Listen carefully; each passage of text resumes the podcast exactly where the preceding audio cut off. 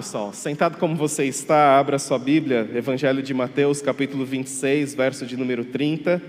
Nós estamos neste mês de julho, no mês de inverno, dando início a uma série de mensagens, mês de inverno, mês de frio. Então, para aquecer o nosso coração, nós vamos refletir sobre os Salmos. E hoje nós vamos começar um texto que está no Novo Testamento, que não está no livro dos Salmos, mas você vai entender o porquê. Nós estamos lendo e nós iremos ler Mateus 26, 30. Mateus 26, 30.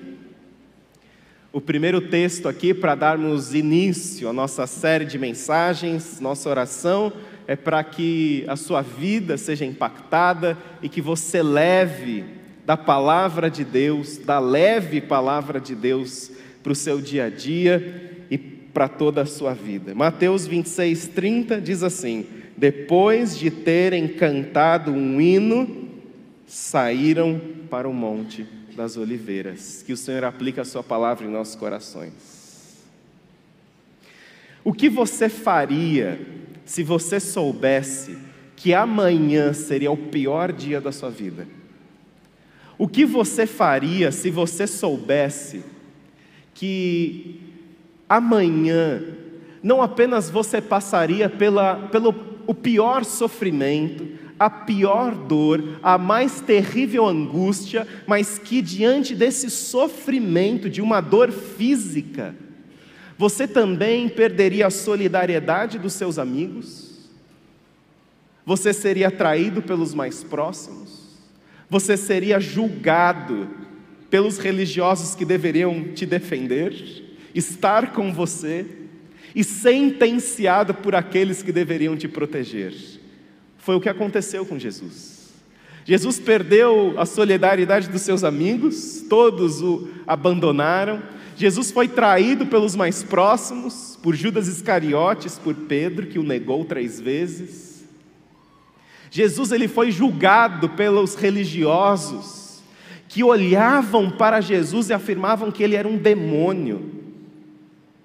E Jesus ele foi sentenciado pelo Império Romano quando deveria ser este o império que deveria protegê-lo, supostamente protegê-lo.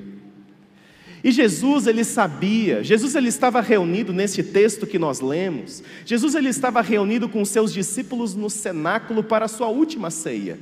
Era a última ceia, era o último momento de Jesus com seus discípulos. Era o último momento de Jesus com o seu grupo mais próximo, e ali momentos muito intencionais e cuidadosamente escolhidos foram desenvolvidos de Jesus para com seus discípulos. E Jesus sabia que após aqueles momentos no cenáculo, Jesus sabia que após aqueles momentos, as horas que viriam seriam as piores da sua existência, que seriam os momentos mais difíceis que ele havia passado. E Jesus, ele sabia que dali ele iria para o Monte das Oliveiras, Jardim do Getsemane, que fica no Monte das Oliveiras, e Jesus sabia que ali ele iria ser traído e que dali ele seria entregue às autoridades e que ele passaria depois disso, depois de um julgamento injusto e depois de um, uma sentença cruel, Jesus passaria seis longas horas agonizando na cruz. Jesus passaria seis longas horas.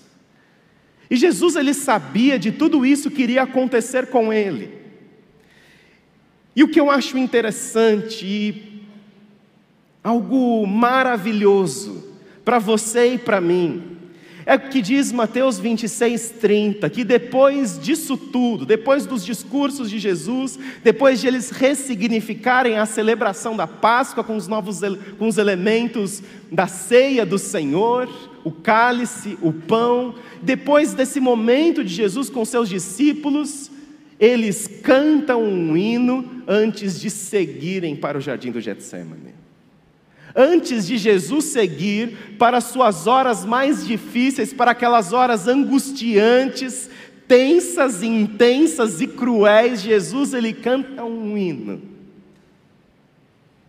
Jesus sem rancor, sem mágoa, sem palavras diretas ou indiretas, diante dos traidores, diante dos seus amigos que o abandonariam, Jesus, sem rancor no coração, ele canta um hino. Você conseguiria isso?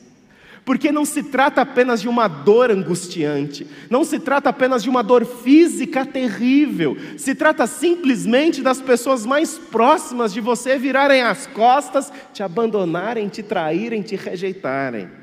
E mesmo assim, Jesus, ele canta um hino.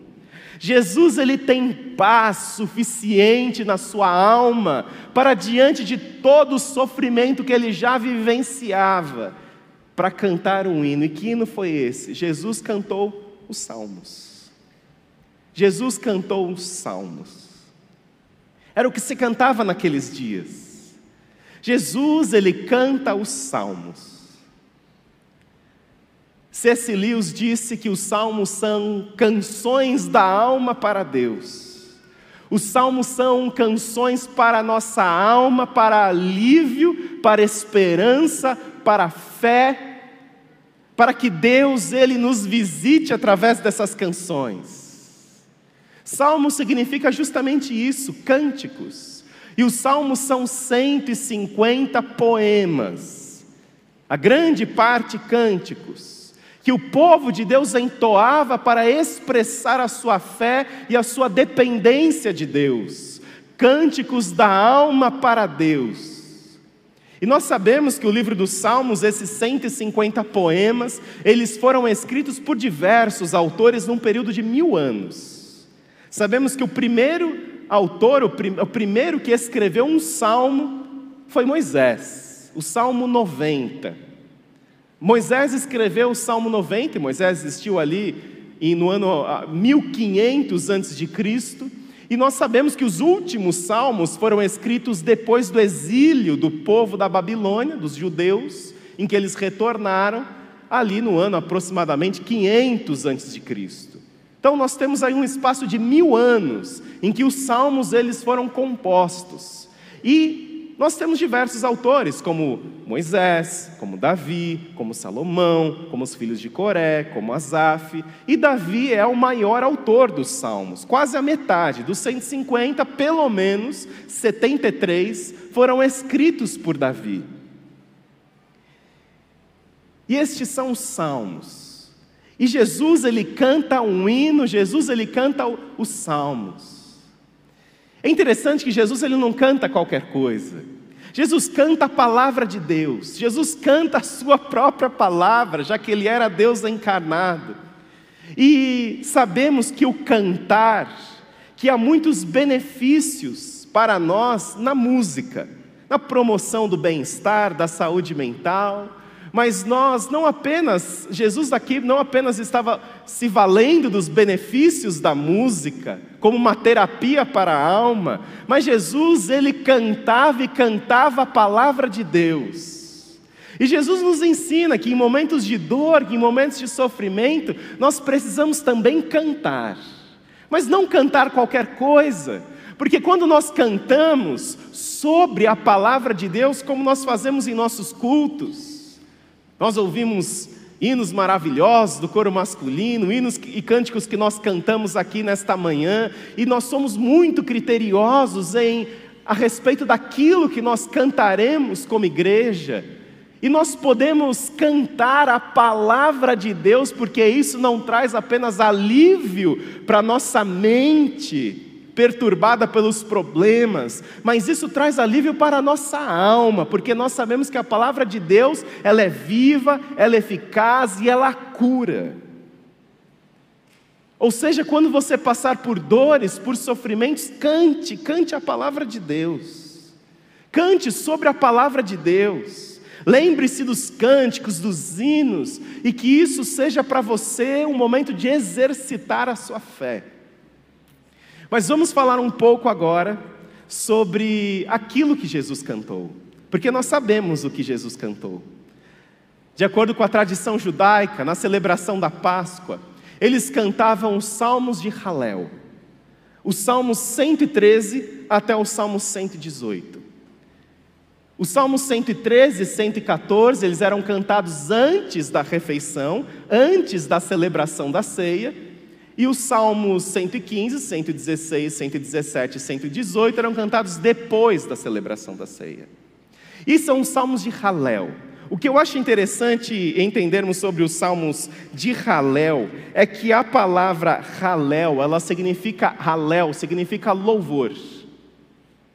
Da onde vem a nossa expressão aleluia? A expressão aleluia é uma expressão de halel, que significa louvor, com Yahvé, que significa Senhor, que significa Deus. E a junção de aleluia é justamente halel, louvor, com as palavras do nome, se referindo a Deus como louvor a Deus. Aleluia significa literalmente louvor a Deus. E esses são salmos de louvor, aquilo que se cantava nos momentos da celebração da Páscoa, quando eles celebravam a libertação do povo do Egito, eram os salmos de aleluia. E Jesus iria ressignificar tudo isso, porque Jesus iria ressignificar a celebração da Páscoa com seu sacrifício e esses salmos também. E o que eu quero trazer agora para nossa memória é o Salmo 118, porque foi o último que Jesus cantou, e ele é extremamente significativo. Eu quero que você se transporte a mais de dois mil anos atrás, e que você tente se colocar no lugar ali dos discípulos, tente se colocar ali no, no lugar de Jesus. Jesus, ele sabia que seria traído. Jesus, ele sabia que passaria longas seis horas na cruz pendurado, agonizando. Jesus ele sabia que perderia a solidariedade dos seus amigos. Jesus ele sabia que seria traído por um, negado por outro. Jesus ele sabia de tudo isso. Jesus sabia que o seu sofrimento, que a sua angústia seria tamanha, que no jardim do Getsemane o seu suor pingaria em gotas de sangue. Acredito que ninguém aqui chorou a ponto do seu suor ou das suas lágrimas serem como gotas de sangue. Acredito que não. Mas esse é um fenômeno médico extremamente possível. Tamanha era a dor e a angústia de Jesus. Ou seja, acho que você e eu, nós nunca chegamos na angústia que Jesus estava. Acredito que ninguém aqui suou gotas de sangue de tamanha angústia que teve. E Jesus suou gotas de sangue que pingavam no chão e mesmo sabendo disso tudo, as últimas palavras de Jesus com seus discípulos foram Salmo 118, que nós vamos ouvir com o Kleber aqui recitando para nós o Salmo 118.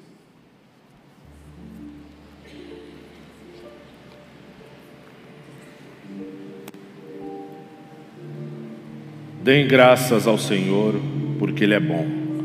O seu amor dura para sempre. Que Israel diga: o seu amor dura para sempre. Os sacerdotes digam: o seu amor dura para sempre. Os que temem ao Senhor digam: o seu amor dura para sempre. Na minha angústia eu clamei ao Senhor, e o Senhor me respondeu, dando-me ampla liberdade. O Senhor está comigo, não temerei o que podem fazer os homens. O Senhor está comigo, Ele é o meu ajudador. Verei a derrota dos meus inimigos. É melhor buscar refúgio no Senhor do que confiar nos homens. É melhor buscar refúgio no Senhor do que confiar em príncipes. Todas as nações me cercaram, mas em nome do Senhor eu as derrotei. Cercaram-me por todos os lados, mas em nome do Senhor eu a derrotei. Cercaram-me como um enxame de abelhas, mas logo extinguiram como espinheiros em chamas. Em nome do Senhor eu as derrotei. Empurraram-me para forçar a minha queda, mas o Senhor me ajudou. O Senhor é a minha força e o meu cântico. Ele é a minha salvação. Alegres brados de vitória ressoam nas tendas dos justos. A mão direita do Senhor age com poder. A mão direita do Senhor é exaltada. A mão direita do Senhor age com poder. Não morrerei, mas vivo ficarei para anunciar os feitos do Senhor. O Senhor me castigou com severidade, mas não me entregou à morte. Abram as portas da justiça para mim, pois quero entrar para dar graças ao Senhor. Esta é a porta do Senhor, pela qual entram os justos. Dou-te graças porque me respondeste e foste a minha salvação. A pedra que os construtores rejeitaram tornou-se a pedra angular. Isso vem do Senhor. E é algo maravilhoso para nós. Este é o dia em que o Senhor agiu. Alegremos-nos e exultemos neste dia. Salva-nos, Senhor. Nós imploramos, faze-nos prosperar, Senhor. Nós suplicamos. Bendito é o que vem em nome do Senhor. Da casa do Senhor nós os abençoamos. O Senhor é Deus fez resplandecer sobre nós a sua luz. Juntem-se ao cortejo festivo, levando ramos até as pontas do altar. Tu és o meu Deus, graças te darei. Ó oh, meu Deus, eu te exaltarei. Deem graças ao Senhor, porque Ele é bom e o seu amor dura para sempre. Obrigado, Kleber e Rebeca. Essas foram as últimas palavras de Jesus antes de irem para o Getsemane. E eu acho esse salmo extremamente impressionante, tudo ali é intencional. Vocês ouviram referências messiânicas nesse salmo, referências a respeito do Messias, mas o que eu quero destacar nesse salmo que eu acho mais impressionante são as últimas palavras de Salmo 118. Salmo 118, 29 diz assim: vamos ler juntos? Deem graças ao Senhor, porque Ele é bom, o seu amor dura para sempre. Você pode imaginar o contexto que Jesus estava dizendo isso? Você consegue se transportar naquele, naquela noite, naquela ceia? Jesus ele diz essas palavras momentos antes, segundos antes, de sair para o jardim das oliveiras, para o monte das oliveiras, onde ele seria ali traído, abandonado, sentenciado, e Jesus ele afirma isso: deem graças ao Senhor, porque Ele é bom e o seu amor dura para sempre. O Salmo 118 é um salmo de ação de graças. Não é impressionante isso? Jesus não reclama. Ah, como nós reclamamos, não é? Nós reclamamos quando a gente passa por problemas. Como nós buscamos bodes expiatórios. Como nós buscamos culpar pessoas, oportunidades, igreja, governo, nós saímos culpando todo mundo. Jesus ele canta um hino de ação de graças. Jesus poderia culpar o império, Jesus poderia culpar, Jesus poderia culpar todo mundo que a gente culpa. Culpar o governo, o Império Romano, culpar a igreja, os religiosos, Jesus poderia culpar a família que não estaria com ele, os amigos, Jesus poderia culpar todo mundo. Que geralmente nós saímos culpando aí quando nós passamos por problemas, mas Jesus não faz nada disso. Jesus não culpa ninguém. Jesus ele canta um hino de graças. É um salmo de gratidão e o que nós aprendemos no Salmo 18, nesse último verso, deem graças ao Senhor porque Ele é bom, seu amor dura para sempre, é que Jesus nos ensina algo impressionante, grava isso aqui. Que se nós não pudermos afirmar a bondade de Deus e nossa fidelidade ao Senhor em tempos difíceis, nós não poderemos afirmá-las em tempo nenhum. Se você, se eu, se nós não pudermos afirmar a bondade do Senhor, o Senhor é bom, e seu amor leal dura para sempre, mesmo quando você passa por reveses, por dificuldades, por situações difíceis, por sonhos adiados, se você não puder afirmar a bondade de Deus nesses momentos e sua lealdade ao Senhor nesses momentos, você não vai poder afirmar em momento nenhum porque são esses momentos que provam a qualidade da nossa fé. São esses momentos que provam realmente aquilo que está no nosso coração. E aí nós podemos nos lembrar de dois outros discípulos de Jesus que vivenciaram algo também bastante intenso. E que também eles cantaram um hino e que muito provavelmente eles também cantaram um salmo. Atos 16, versos 22 e 23. Olha só o que diz. A multidão ajuntou-se contra Paulo e Silas e os magistrados ordenaram que eles que se lhes tirassem as roupas e fossem açoitados. Depois de terem severamente sido açoitados, foram lançados na prisão. O carcereiro recebeu instrução para vigiá-los com cuidado. Tendo recebido tais ordens, ele os lançou no cárcere interior e lhes prendeu os pés no tronco. Por volta da meia-noite, Paulo e Silas estavam orando e cantando hinos a Deus, os outros presos os ouviam. Você consegue imaginar essa cena? Essa foi uma prisão injusta e cruel, injusta, porque eles estavam fazendo bem, eles estavam pregando a palavra do Senhor. Foi uma prisão cruel, porque eles foram açoitados, eles quase chegaram à morte, eles foram amarrados como criminosos e colocados numa prisão interior, ou seja, num lugar onde não havia ventilação, onde não batia sol, um lugar úmido.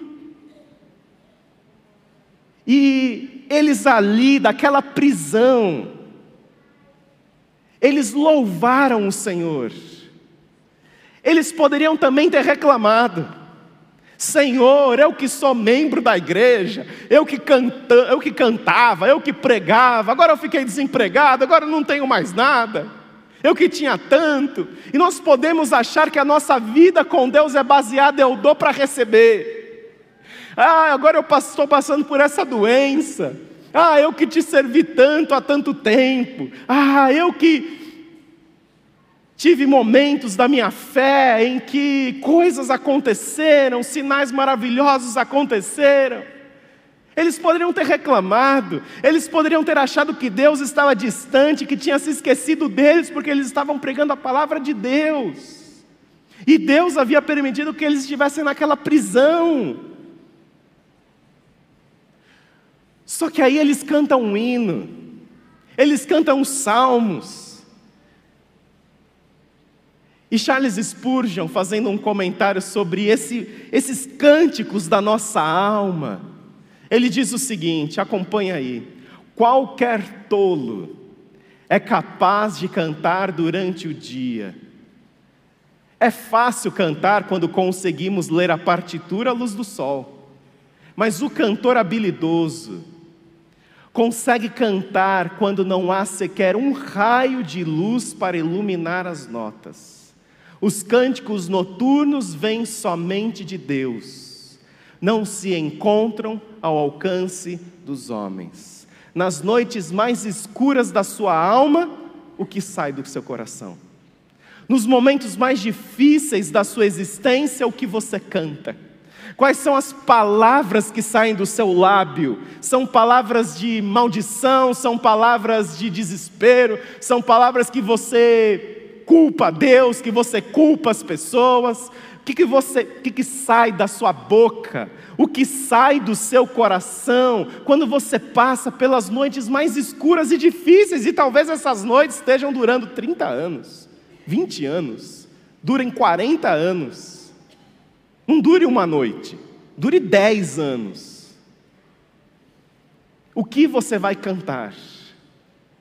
Jesus, ele nos ensina que nós podemos afirmar a bondade de Deus e nossa lealdade ao Senhor, não apenas nesses momentos, mas principalmente nesses momentos, porque o Senhor continua sendo Deus e o Senhor continua sendo bom. Vamos orar? Feche seus olhos. E esse é um momento para você também afirmar a sua bondade ao Senhor. Você afirmar a bondade de Deus sobre você e a sua lealdade ao Senhor. Esse é o momento de você derramar a sua alma na presença de Deus, você clamar, você orar por você, por sua família, e de você simplesmente cantar uma palavra de louvor e de gratidão. Você simplesmente cantar uma palavra que expresse aquilo que está no seu coração, mas não apenas as angústias, as dores, mas que você se lembre de quem Deus é. Nos momentos de dor e de aflição, o Senhor, Ele é bom, Ele continua te abençoando, Ele continua sendo o seu refúgio, o Senhor continua te protegendo. O amor do Senhor dura para sempre, como nos diz o Salmo 118. E você pode dizer, como diz no Salmo 118: Na minha angústia clamei ao Senhor, e o Senhor me respondeu, dando-me ampla liberdade. O Senhor está comigo, não temerei o que me pode fazer os homens. O Senhor está comigo, Ele é meu ajudador. Todas as nações me cercaram, mas em nome do Senhor eu as derrotei. Esse é o Salmo 118, porque esse é o nosso Deus. Salva no Senhor, nós imploramos. Faze-nos prosperar, Senhor, nós suplicamos. Tu és o meu Deus, graças te darei. Ó oh, meu Deus, eu te exaltarei. Deem graças ao Senhor, porque Ele é bom, o seu amor dura para sempre. E que essas sejam as palavras do seu coração, que esse seja o meditar do seu coração em momentos de dores, em momentos de angústias, que você possa afirmar a bondade do Senhor e conhecer um pouco mais sobre Ele, que se revela a você através da Sua palavra e que mesmo nas noites mais escuras, mais terríveis, que você tenha um especial encontro com a palavra de Deus